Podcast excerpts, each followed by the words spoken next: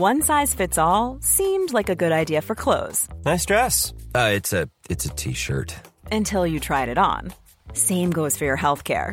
That's why United Healthcare offers a variety of flexible, budget friendly coverage for medical, vision, dental, and more. So, whether you're between jobs, coming off a parent's plan, or even missed open enrollment, you can find the plan that fits you best. Find out more about United Healthcare coverage at uh1.com. That's uh1.com.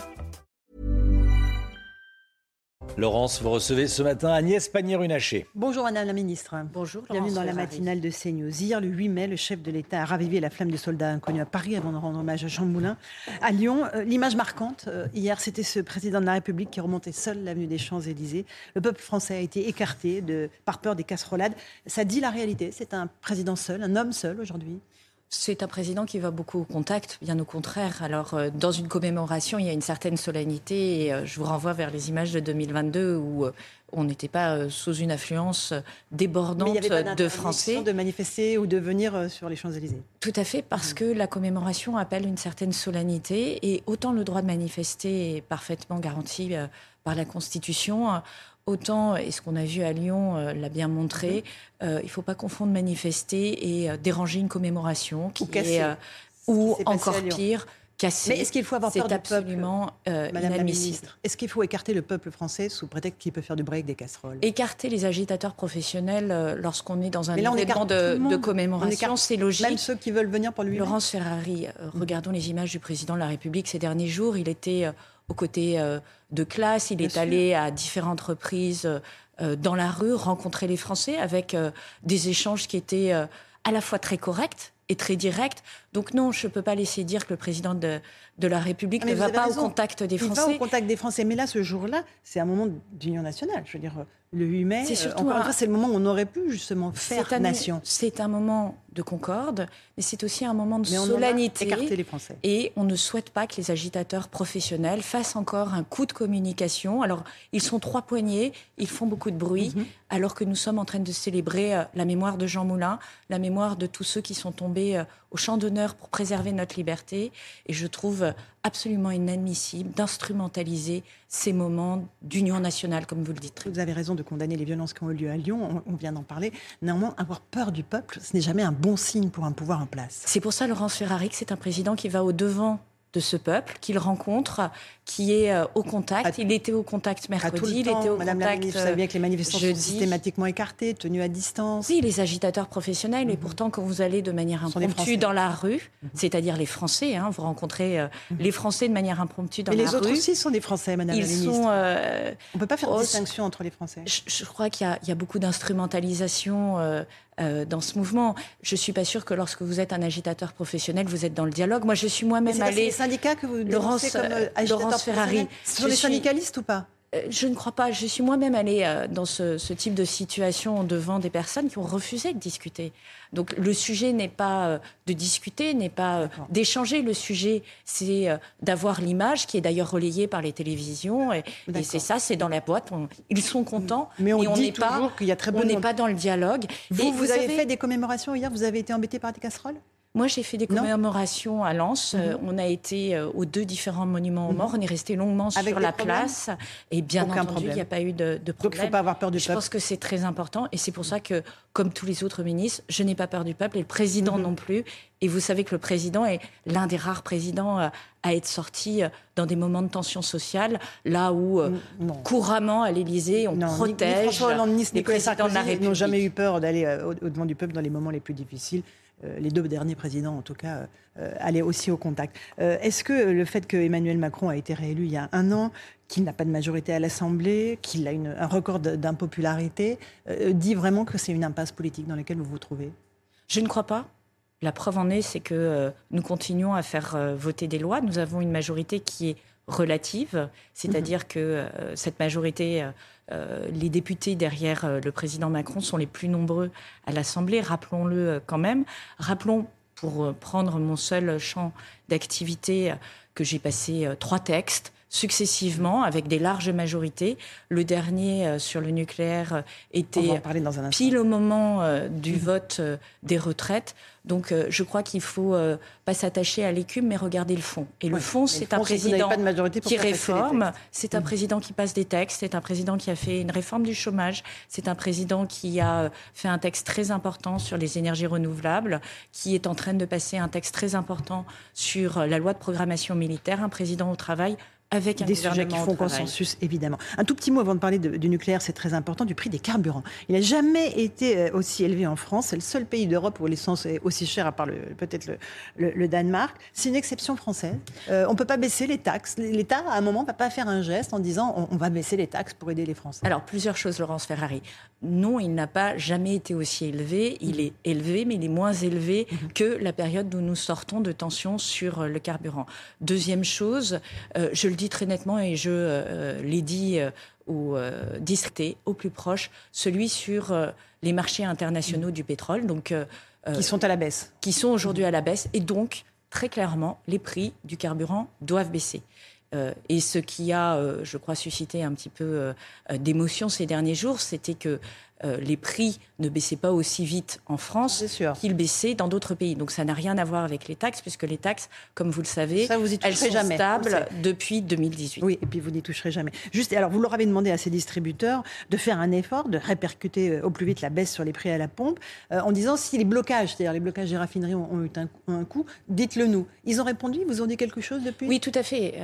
il est tout à fait réel que les blocages des raffineries, les mouvements sociaux de ces dernières semaines ont eu un impact sur le prix du carburant puisque ça a suscité des coûts supplémentaires d'approvisionnement, soit à l'étranger, soit euh, des kilomètres supplémentaires de logistique pour acheminer euh, dans les stations-service. Pour autant, ça ne justifie pas le, fait que le prix ne baisse pas à la pompe, on est d'accord le prix baisse à la pompe, il ne baisse pas assez vite. Et nous souhaitons qu'il baisse plus vite. Donc, mais est-ce qu'ils vous ont répondu sur la baisse du prix Là, ils vont oui, faire quelque chose rapidement Je crois que vous avez vu la, mhm. position euh, de Dominique Schulcher de Système U qui a bien précisé qu'il n'était pas question pour lui euh, de faire des marges sur euh, le pétrole, sur le carburant, que ça restait un produit d'appel pour faire venir les Français dans ces magasins. Et cette position est assez partagée par les distributeurs. Oui, mais Bruno Le Maire aura l'occasion euh, d'en rediscuter avec l'ensemble des distributeurs dans le cadre de la réunion sur la lutte contre l'inflation et qui va aborder aussi les produits alimentaires. Qui aura lieu quand? Qui aura lieu jeudi. D'accord. Euh, un, tout petit mot du gaz. Le 30 juin, ce sera la fin du tarif réglementé de vente de gaz. En France, il y a près d'un quart des ménages qui, consomment, euh, qui sont consommateurs de gaz et qui ont un abonnement au tarif régulé. 2 millions 55 000 foyers. Euh, est-ce que, qu'est-ce que ça va donner pour eux? Alors, ça ne va pas changer grand-chose puisqu'en fait, leur contrat va euh, automatiquement basculer sur un nouveau contrat. Je précise plusieurs choses. Ce tarif réglementé, en fait, il est fondé sur euh, des références du prix du marché. Donc ce n'est pas un tarif de protection des mmh. consommateurs. La protection des consommateurs, elle est faite par le bouclier énergétique que nous avions mis en place avec le gouvernement en 2021 et en, 2000, en 2022 pardon, et en 2023. Aujourd'hui, les prix du gaz... Aujourd'hui, les prix du gaz ont retrouvé euh, un niveau euh, normal. Et donc, euh, lorsque les contrats sur le tarif réglementé, et j'utilise vraiment les guillemets, mmh. va s'arrêter, ils vont basculer sur des contrats qui seront à peu près au même niveau, sur une autre référence tarifaire. Donc c'est finalement une mesure qui est plus technique qu'autre chose. Et je veux rassurer les Français, ils ont tous reçu ces 2,5 millions. Hein. Les trois quarts des Français ont un contrat qui est indépendant de mmh. ce tarif, mais euh, ceux qui, les 2,5 millions qui ont ce contrat-là, ont reçu un courrier du gouvernement leur indiquant que soit ils allaient eux-mêmes chercher leur contrat et il y a une liste de tous les fournisseurs euh, euh, qui peuvent distribuer du gaz par rapport à leur domicile, soit automatiquement, sans coût additionnel, sans changement de compteur, sans rien, il basculait sur un nouveau contrat qui était assez similaire au précédent. Un tout petit mot du bouclier tarifaire que vous avez évoqué, il va s'arrêter, lui. Euh, vous allez euh, le prolonger ou pas? Le bouclier tarifaire gaz est mhm. prolongé jusqu'à la fin de l'année. La Première ministre l'a bien indiqué dans ses propos dès le début de l'année. Le bouclier électrique est prolongé jusqu'à la fin de l'année 2024, puisque nous attendons que les prix reviennent dans des zones classiques, normales, pour le retirer. On va parler du nucléaire, évidemment, c'est votre gros dossier, euh, faciliter la construction de nouveaux réacteurs. Emmanuel Macron, qui a fermé la centrale de Fessenheim en 2020, lors de son premier mandat, a fixé comme objectif de construire six nouveaux réacteurs nucléaires en France euh, pour une mise euh, en, service à peu près en 2035. Est-ce que c'est un, délai qui sera tenu quand on voit que l'EPR de Flamanville n'est toujours pas actif? Alors, il y a 11 ans de retard. Comme vous le savez, il y a déjà trois EPR qui sont aujourd'hui en fonctionnement, deux en Chine, un qui est maintenant à pleine puissance en Finlande, mhm. deux qui sont en construction au Royaume-Uni, et effectivement Flamanville, qui sera connecté. qui sera connecté l'année prochaine. L'année prochaine, 11 ans de retard. Euh, l'année prochaine. 11 ans de retard. Et nous, nous nous engageons à lancer un nouveau programme de six réacteurs. Pourquoi euh, nous sommes Non, mais est-ce que vous tiendrez les délais? J'y viens, euh, Laurence Ferrari, si vous me permettez. 11 ans de retard de Flamanville, vous nous promettez 2035, on se dit, ils tiendront non, pas les alors d'abord, c'est les premiers réacteurs et c'est 2035-2037. C'est juste pour être précis. Oui, 2035.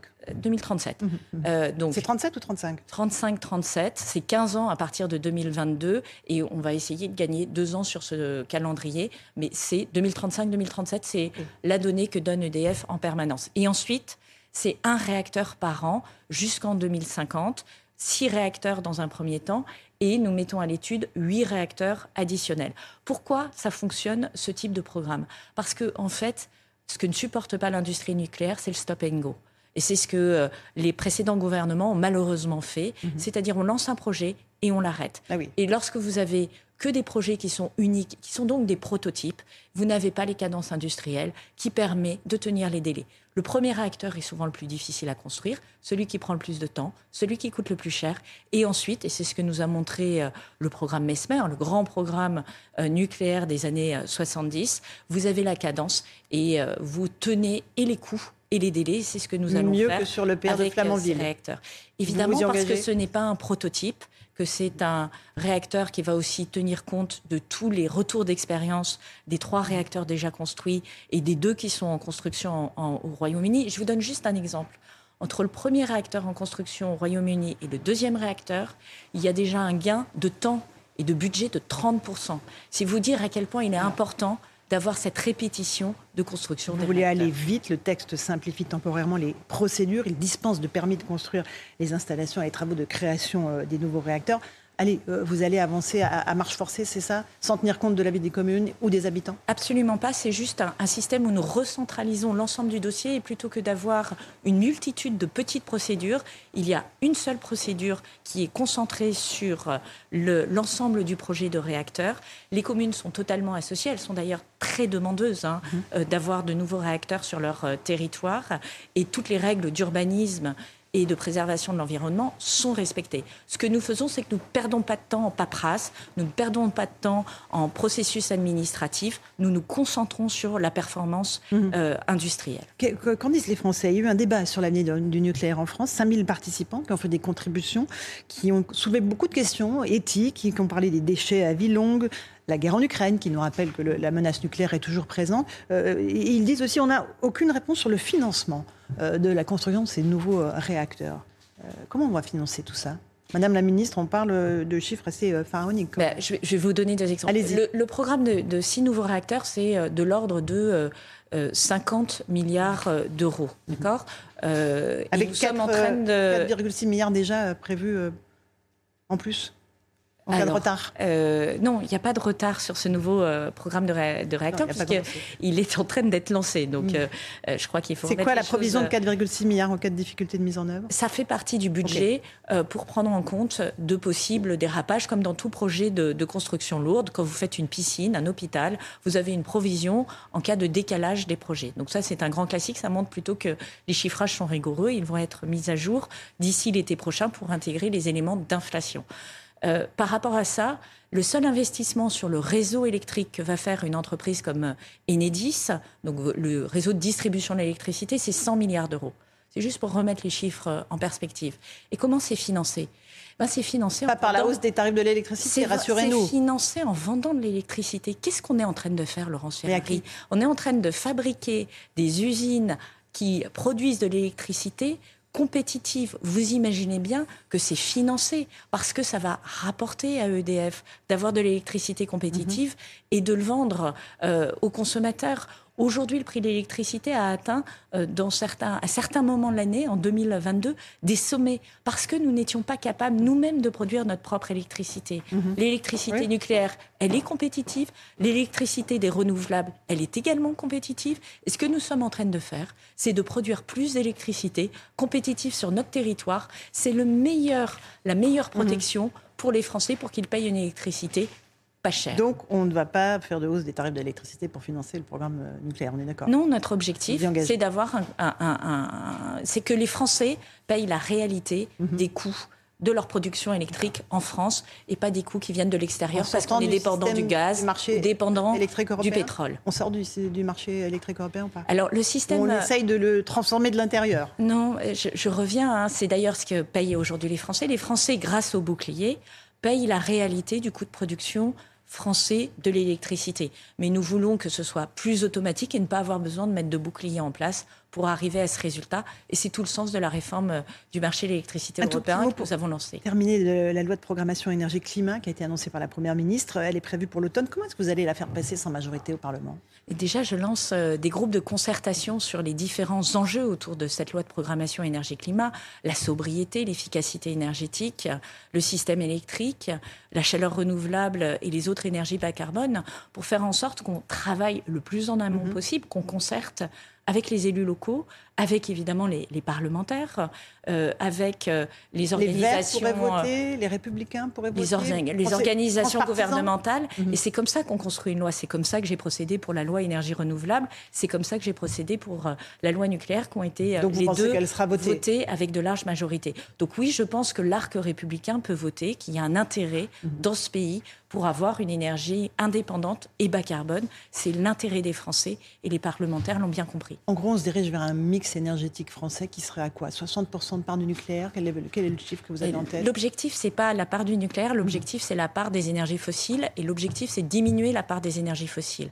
Et je peux d'ores et déjà vous dire que la part du renouvelable va probablement monter euh, dans les prochaines années, puisqu'en termes de production, les prochaines centrales nucléaires n'arriveront euh, qu'après 2035-2037 que l'éolien marin va prendre le relais et que le nucléaire va ensuite prendre le relais. C'est une question assez mathématique de construction. Nous, notre sujet, c'est de sortir du gaz et sortir du pétrole. Le gaz et le pétrole, on l'achète à l'extérieur du pays, mhm. ça coûte cher à notre balance commerciale, ça n'apporte aucune valeur ajoutée aux Français. Lorsqu'on fait un projet nucléaire, lorsqu'on fait un projet de renouvelable, c'est euh, des emplois pour les Français, c'est de la richesse pour les Français et c'est de l'électricité compétitive pour les Français. Merci beaucoup, Madame la Ministre, d'être venue ce matin dans la matinale de CNews. À vous, Romain Desarmes, pour la suite.